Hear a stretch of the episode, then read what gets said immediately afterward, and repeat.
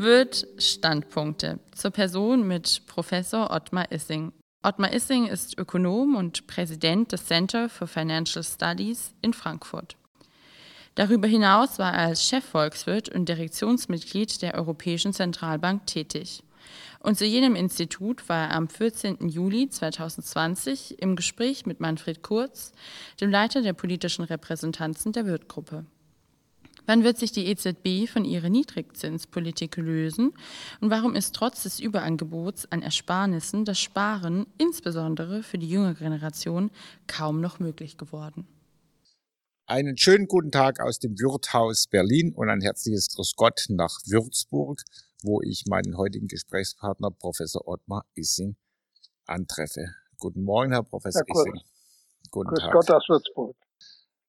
Herr Professor Issing, wir wollen uns heute unterhalten, ein Gespräch führen über den ganzen Themakomplex, das wieder neu auf, aufgerissen wurde durch das hinlänglich bekannte EZB-Urteil des Bundesverfassungsgerichtes in Karlsruhe zum Anleihenkaufprogramm der EZB und der daraus sich entwickelnden Folgen. Als erstes gerät da natürlich unsere souveräne, möglichst unabhängige Deutsche Bundesbank in den Blickfeld. Und wie ist es darum bestimmt? Also das ist ein vielschichtiges Problem. Äh, grundsätzlich gelten für europäische Institutionen und auch für Deutsche, äh, dass der Europäische Gerichtshof äh, gewissermaßen die letzte Entscheidungsinstanz ist. Äh, beim Urteil des Bundesverfassungsgerichtes äh, haben viele äh, die Begründungen missverstanden. Das Bundesverfassungsgericht bestreitet nicht den Vorrang des Europäischen Gerichtshofs, wenn es um Kompetenzen geht, die von den einzelnen Ländern, hier also der Bundesrepublik, auf äh, nach Europa übertragen wurden. Das Bundesverfassungsgericht legt aber klar, dass es einen Bereich gibt, äh, der von der Bundesrepublik eben nicht übertragen wurde. Und das ist der Bereich etwa im, äh, im Bereich der Wirtschaftspolitik, der Steuerpolitik, und hier beansprucht das Bundesverfassungsgericht äh, zumindest ein Mitspracherecht. Zurück jetzt zum Urteil des Verfassungsgerichts. Äh, es hat ja bemängelt, äh, dass die EZB äh, ihr Mandat überschritten hat, indem es allgemeine Wirtschaftspolitik betreibt. Äh, diese Grenze ist sehr schwierig zu bestimmen. Ich halte das auch für eine Schwachstelle im Urteil des Bundesverfassungsgerichts. Äh, aber trotzdem war dieses Urteil nötig und inzwischen hat ja die Bundesbank äh, über die EZB den Bedingungen des Verfassungsgerichts Rechnung getragen und einen entsprechenden Bericht über die Verhältnismäßigkeit der Entscheidungen an den Bundestag und die Bundesregierung geleitet. Ob das Bundesverfassungsgericht damit zufrieden ist, das muss sich erst herausstellen. Im Moment hat jedenfalls die Bundesregierung, haben der Bundestag erklärt, dass damit die Bedenken ausgeräumt sind. Gut, äh, damit verbindet es natürlich in, in, in äußerster Konsequenz das Vertrauen der Bürger in ihre Bank und das Vertrauen der Bürger eben in die parlamentarischen Institutionen. Das heißt, das Mitspracherecht, das Budgetrecht des Bundestages ist natürlich durch dieses Urteil gestärkt worden. Die äh, Präsidentin der Europäischen Kommission Frau von der Leyen fühlt sich bemüßigt, mit einer Vertragsverletzungsklage zu drohen. Für wie geschickt halten Sie dieses politische Vorgehen? Also um es mal ganz milde auszudrücken, das fand ich sehr überraschend. Ganz davon abgesehen, äh, dass die Frau von der Leyen ja aus Deutschland kommt, äh, dass eine Kommissionspräsidentin in diesem Fall einem Land wie Deutschland äh, sozusagen eine Verfassungsklage anhängen will, ähm, zeugt davon, dass sie das Urteil des Bundesverfassungsgerichts äh, entweder nicht gelesen hat, was ich vermute, aber zumindest den Inhalt gar nicht verstanden hat. Denn ähm, die Androhung, die man ja gegenüber Ländern wie Ungarn etwa und Polen, die ihre Gerichtsbarkeit äh, politisch äh, ausrichten wollen, damit vergleicht das Verhalten der Bundesrepublik Deutschland. Das Bundesverfassungsgericht hat sich ja ausdrücklich auf Rechtsauslegung beschränkt. Äh, dagegen äh, kann man doch, dafür kann man ein äh, Land das nicht bestrafen wollen. Ich halte das ja äh, schlichtweg für absurd und ich denke, äh, Frau von der Leyen hat auch längst eingesehen, dass das alles andere als geschickt war. Ja, es war eben insofern äh, nicht geschickt, weil sich eben damit verbindet äh, die Frage nach der Sicherung der politischen Unabhängigkeit der Nationalbanken und auch äh, der Unabhängigkeit vor der Politik. Äh, welche Strategien werden jetzt notwendig, um die Unabhängigkeit der Euro-Währung von der Politik weiter zu betreiben? Ähm, zunächst einmal, das ist ja ein ganz wichtiger Punkt. Als die Verhandlungen äh, in Maastricht und vor Maastricht begannen, hat die deutsche Seite äh, ganz klar dargelegt, wir stimmen einer europäischen Währung, der Aufgabe der D-Mark, nur unter zwei Bedingungen zu. Erstens, dass diese Europäische Zentralbank äh, einen ganz klaren Auftrag erhält, äh, Priorität für die Wahrung der Preisstabilität und zweitens, dass diese neue europäische Institution unabhängig von der Politik wird. Äh, das war zu dem Zeitpunkt 1990, 91, 92 alles andere als selbstverständlich, denn von den damals elf Mitgliedstaaten der Europäischen Union äh, hat allein die Bundesbank äh, Unabhängigkeit von der Politik besessen. In den anderen Ländern waren die Notenbanken mehr oder weniger abhängig von den Regierungen. Aber äh, nochmal, das Insistieren Deutschlands hat dazu geführt, dass im Vertrag äh, über die Europäische Zentralbank das Mandat eindeutig ist, Vorrang für die Erhaltung der Preisstabilität und zweitens, dass die EZB unabhängig ist und im Gefolge dieser Entscheidung mussten auch die nationalen Notenbanken, die ja äh, Bestandteil des Eurosystems sind, äh, unabhängig von der Politik gemacht werden. Äh, das waren die Voraussetzungen dafür, dass der Euro überhaupt eingeführt werden äh, sollte. Und darauf gilt es immer wieder zu verweisen. Nun ist der ganze Streit vor dem Bundesverfassungsgericht ja im Wesentlichen konzentriert, ob die EZB nicht ihr Mandat überschreitet. Bei der Ausübung ihres Mandates Geldpolitik zur Erhaltung der Preisstabilität ist die Bundes ist die Europäische Zentralbank, ist das Eurosystem und die Bundesbank ist ein Teil davon unabhängig. Das ist unstreitig. Das Problem ist, hat die EZB jetzt nicht mehrfach ihr Mandat überschritten? Und diese Frage ist äh, auch nach dem Urteil des Bundesverfassungsgerichts nach wie vor ungeklärt. Ja, zumindest erscheint die, äh, die Grundideen äh, zur Einführung der Euro-Währung schon deutlich vernachlässigt worden zu sein, sprich die Maastricht-Kriterien, die etwa das Wirtschaftswachstum angeht, aber eben auch das Verbot einer Staatsfinanzierung steht in allerschönster Deutlichkeit in den Artikeln 123 bis 126 in AEUV. Wir erleben gleichzeitig, dass eben dieser Grundsatz äh, deutlich aus politischen Gründen unterschritten wird und sei es nur durch Tricksereien, dass man eben sagt, wir kaufen die Staatsanleihen nicht auf den Primärmarkt, nicht direkt, sondern immer auf den Sekundärmarkt. Wer sich ein wenig damit beschäftigt, weiß, dass das eine Frage von, von Sekundenbruchteilen ist. Das ist alles im Electronic High-Speed Trading. Das ist also nur einer der weiteren Tricks, um die Finanzpolitik zu unterstützen. Nicht dazu angetan, Vertrauen der Bürger in ihre Währung zu stärken. Das ist eine komplexe äh, Geschichte.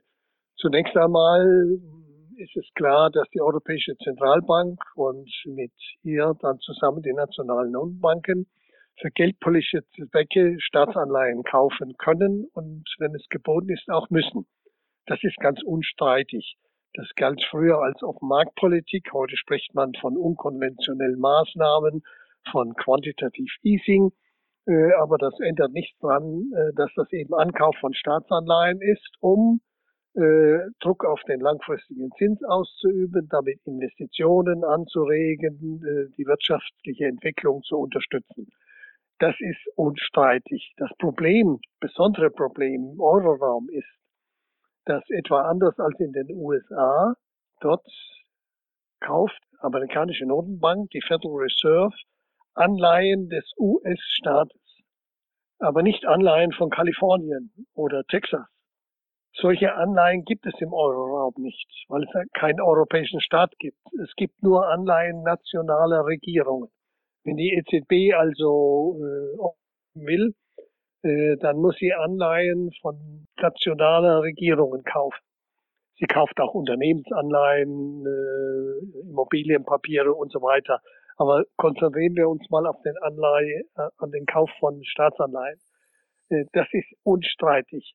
Um den Verdacht, die Befürchtung auszuräumen, die EZB würde damit äh, einzelne Staaten unterstützen wollen, monetäre Staatsfinanzierung zu betreiben, hat sich die EZB entschieden, Anleihe, Anleihen von nationalen Regierungen nur im Verhältnis ihres Kapitalanteils an der EZB zu kaufen. Äh, und Sie haben zu Recht darauf verwiesen, diese Unterscheidung zwischen direkter Ankauf und Kauf am Sekundärmarkt, äh, die Grenze ist flexibel. Ähm, je kürzer der äh, Abstand ist, desto weniger spielt das eine Rolle. Entscheidend ist für mich, ist in der Natur der Sache nach, ob hier einzelne Regierungen, einzelne Staaten bevorzugt behandelt werden, ob die EZB-Politik darauf gerichtet ist, nicht allgemein das Zinsniveau im Euroraum zu beeinflussen, sondern einzelnen Staaten bei ihren Finanzschwierigkeiten zu helfen. Und die EZB hat das mehrfach getan, äh, im Jahre 2010 zum Beispiel, indem sie italienische Staatsanleihen, griechische, irische und noch einige andere gekauft hat, äh, um zu verhindern, dass die äh, Zinsen für solche Anleihen äh, dramatisch steigen und die betreffenden Staaten in Schwierigkeiten bringen.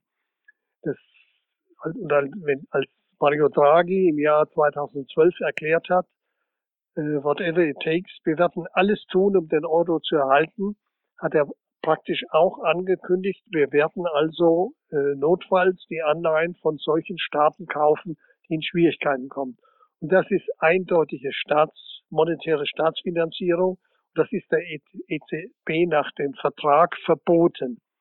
Ähm, es ist zu erwarten, dass der neue Ankauf von Staatspapier im sogenannten des äh, Pandemieprogramms der EZB es neue Klagen vor dem Bundesverfassungsgericht geben wird, weil die EZB hier erheblich äh, von diesen Grenzen abweicht und äh, bevorzugt vor allem italienische Staatsanleihen gekauft hat. Aber hier geht es um zwei Dinge. Einmal die ökonomische Interpretation. Für mich ist das eindeutig Staatsfinanzierung gewesen. Und das, was sie zurzeit macht, äh, überschreitet wieder die Grenze. Und von der juristischen äh, Interpretation, der Europäische Gerichtshof äh, ist zunehmend zu einer politisch orientierten Institution geworden. Das heißt, sie prüft, äh, er prüft nicht einfach nach Recht und Gesetz, sondern äh, entscheidet vor allem unter integrationspolitischen Gesichtspunkten. Und alles, was der Europäische Gerichtshof für gut hält im Sinne weiterer europäischen Integration, äh, das hält er auch für verfassungsrechtlich geboten. Hier sind neue Konflikte mit dem Bundesverfassungsgericht äh, absehbar. Äh, das wird ein Streit sein, der sich noch lange hinziehen wird. Mit diesem finanztechnischen Instrument ist gleichzeitig äh, zu beklagen eine ungeheure Aufblähung der Bilanzen der Notenbanken. Das heißt, die Notenbanken, die sind quasi fast schon dazu verdammt, äh, den Markt mit Liquidität äh, zu versorgen. Sie werden so zum, zur Gelddruckmaschine. Damit ist zu beobachten, ein, zu beobachten eine Entkopplung der Marktwerte von den wirtschaftlichen Daten. Also wenn eben der Börsenwert sich mittlerweile auf fünf bis sechsfache vom Bruttoinlandsprodukt entfernt, dann ist es doch dran gefährlich.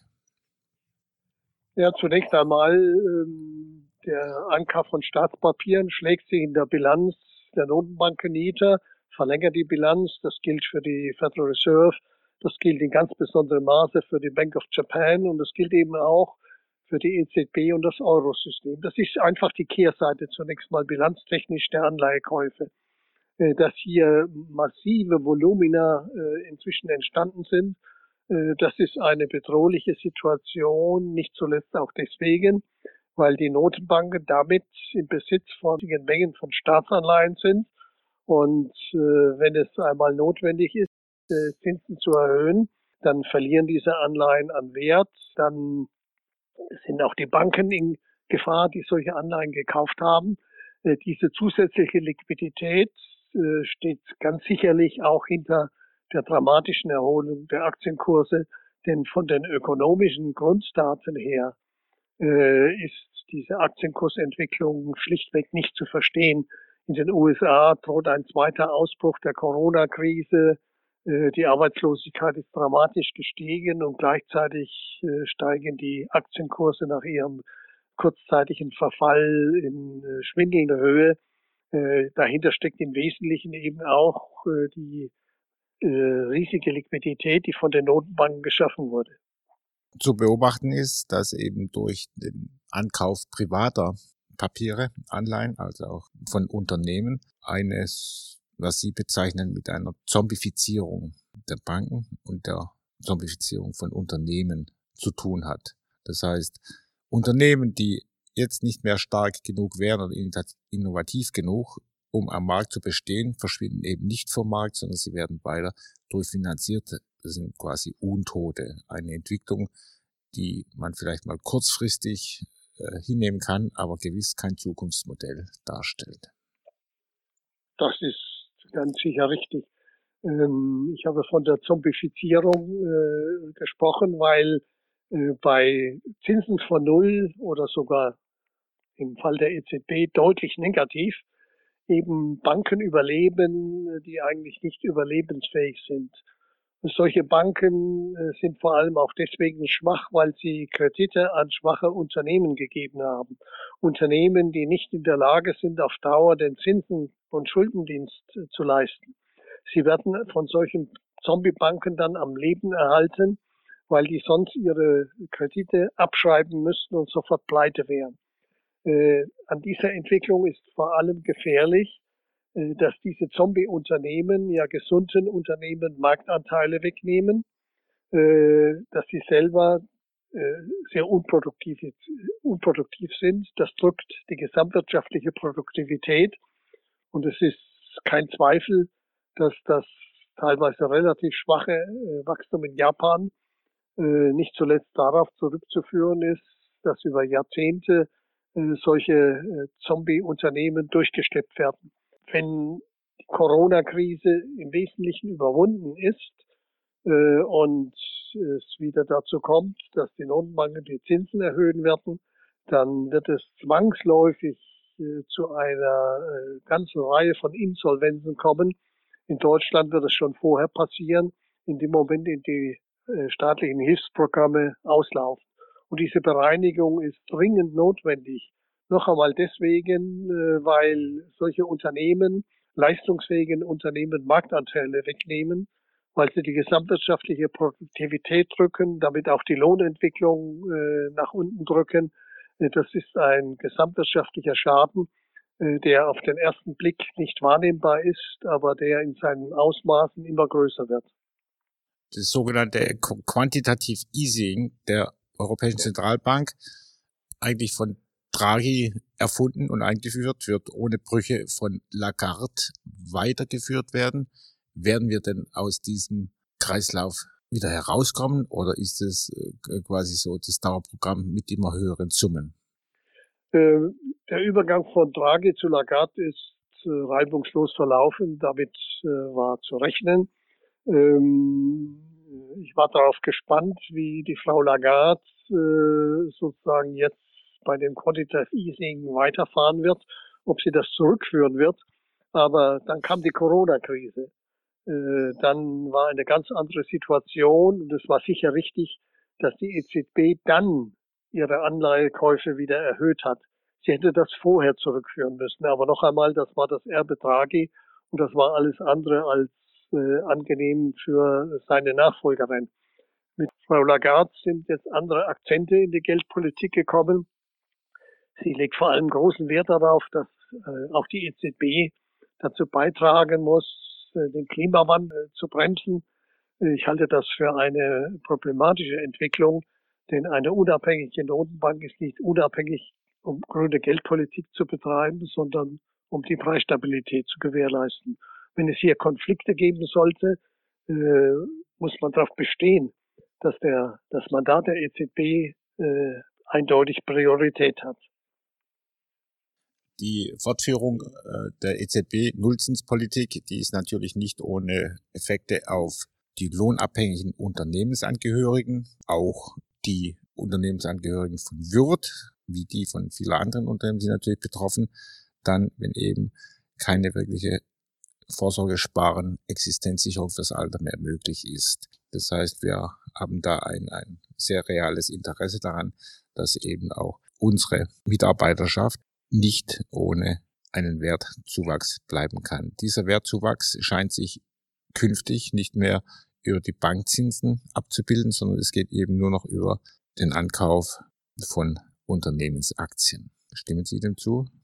Das ja, kurz, das ist ein äh, generelles Problem, das natürlich Ihre Mitarbeiter betrifft, aber das für alle Sparer gilt. Äh, für junge Leute, die sich für das Alter äh, Rücklagen bilden wollen, fällt der Zins, Zinseszinseffekt weg. Ähm, das macht das Sorgen für, der, für das spätere Alter äh, sehr viel schwieriger. Das ist keine Frage. Die Frage ist die, warum sind die Zinsen so niedrig? Und die EZB verweist äh, zum Teil mit Recht darauf, dass wir hier eine äh, weltweite Entwicklung haben, dass die Zinsen immer stärker, die Realzinsen immer stärker zurückgegangen sind. Das hat vor allem eben auch mit der Alterung der Gesellschaften in den reichen Industriestaaten zu tun. Die Alten äh, sparen mehr. Es gibt ein Überangebot an Ersparnis und die Unternehmen investieren immer weniger.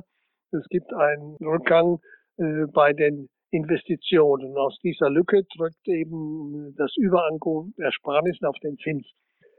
Das ist eine weltweite Entwicklung, äh, die findet im realen Bereich statt. Und das bedeutet auch, dass man mit einer Änderung so schnell nicht rechnen kann. Ich bin allerdings der Meinung, und äh, damit stehe ich in der Wissenschaft nicht allein, dass die Notenbanken und nicht zuletzt die EZB mit ihrer Zinspolitik äh, dazu auch beigetragen hat. Aber ähm, so bedauerlich das ist, äh, man muss damit rechnen, äh, dass diese Niedrigzinslage noch Jahre anhalten wird. Niemand weiß genau wann. Wenn es zu einer Änderung kommt, äh, dann allenfalls im Zusammenhang mit einem Anstieg der Inflation, was man ja auch nicht wünschen kann. Das ist also eine schwierige Lage und das Problem ist eben, dass bei niedrigen Zinsen oder Nullzinsen auf sichere Produkte Bundesanleihen kann kein Privater kaufen, die bringen ja negative Rendite über zehn Jahre hinweg. Äh, das können sich nur und müssen sich äh, große Versicherungen leisten. Das ist sozusagen keine gute Alternative für Privatanleger. Und eines ist klar, wenn man in diesem Umfeld überhaupt Zinsen verdienen will, dann muss man größeres Risiko eingehen. Und äh, das ist vor allem für Kleinsparer, für mittlere Einkommen äh, sehr schwierig, äh, sich hier richtig zu positionieren. Äh, eines äh, ist, muss sich jeder Anleger vor Augen führen. Ähm, Zinsen sind in diesem Umfeld nur zu gewinnen, wenn man bereit und auch fähig ist, Risiken einzugehen. In einem ähnlichen Zusammenhang äh, haben Sie mal ges davon gesprochen, wir können nur noch hoffen und beten. Ich hoffe mal, dass es noch andere äh, Perspektiven gibt, außer zu hoffen und zu beten. Was kann jetzt konkret von einer jetzt uns nachfolgenden jüngeren Generation, die ohnehin noch durch die ungeheure Staatshilfe in der Corona-Pandemie äh, belastet sein wird, was kann dieser jungen nachfolgenden Generation angeraten werden, wie sie sich mit finanziellen Angelegenheiten verhalten sollen? Also zunächst einmal möchte ich unser Gespräch nicht mit äh, äh, so dem rein düsteren Ausblick äh, beenden. Äh, wir sollten äh, uns zunächst einmal darüber äh, freuen, damit zufrieden sein, dass die Bundesrepublik bisher die Corona-Krise, was das gesundheitliche Risiko betrifft, äh, mit am besten in der Welt gemeistert hat. und dass zu vermuten ist, äh, dass sie auch äh, mit der wirtschaftlichen Krise, mit den Folgen, wirtschaftlichen Folgen der Pandemie besser fertig wird als andere Länder. Äh, dass die kurze, extreme Kurzarbeit nicht zu einem Parallelanstieg der Arbeitslosigkeit führt. Also man darf darauf, darauf vertrauen, dass die Bundesrepublik äh, von dieser Krise zwar schwer gezeichnet sein wird, äh, dass aber gleichwohl im Verhältnis zur übrigen Welt, wir sind ja nicht allein auf diesem Planeten, äh, besser abschneidet als viele andere Länder. Die Probleme Deutschlands sind struktureller Art, äh, sie kommen aus der Demografie und hier ist eben auch zu bedauern, dass die Große Koalition und schon die vorherige viel getan hat, um den gegenwärtig Alten zu helfen und die Jungen zu belasten. Was man in der Rentenpolitik gemacht hat, das ist einfach unverantwortlich. Unverantwortlich und das macht, was Sie angesprochen haben, eben ist umso wichtiger, dass sich die jungen Leute trotzdem auf das Alter vorbereiten. Das ist alles schwieriger. Äh, die Welt ist nicht einfacher, aber noch einmal, äh, wenn man zu wählen hätte, würde man wahrscheinlich doch sich dafür entscheiden, eher in der Bundesrepublik als irgendwo anders äh, zu Hause zu sein. Mit diesem Abschluss unseres Gespräches bin ich auch deswegen sehr zufrieden, weil Sie eben, wie von Ihnen gewünscht, auch Zuversicht verleiht und Hoffnung gibt für ein auskömmliches weiter so in eine weitere Zukunft. Eine Zukunft, die in unserer Alterskohorte eben von anderen bestimmt werden und gelebt werden wird. Ich danke Ihnen sehr herzlich für dieses heutige Gespräch und freue mich auf weitere Begegnungen. Hoffen wir beide, dass sie nicht dringend notwendig werden, aber wenn es eben Zuspitzungen gibt, ganz besonders in finanztechnischen Dingen, wäre ich gerne wieder auf Ihren Rat zurückgreifen. In diesem Sinne, ich danke Ihnen sehr herzlich und schicke Ihnen einen schönen Gruß nach Würzburg. Von Würzburg einen schönen Gruß nach Berlin, Ihnen, Ihrer Firma, allen Mitarbeitern, alles Gute, in der Hoffnung, äh, dass es noch etwas besser ausgeht, als ich zuletzt beschrieben habe. Dankeschön. Vielen Dank für das Zuhören. In unserer nächsten Folge ist Professor Stefan Bierling zu Gast. Stefan Bierling analysiert die Ära Donald Trumps und gibt einen Ausblick auf die anstehende US-Wahl im Herbst. Wirt Standpunkte, eine Produktion der Repräsentanzen der Wirt-Gruppe.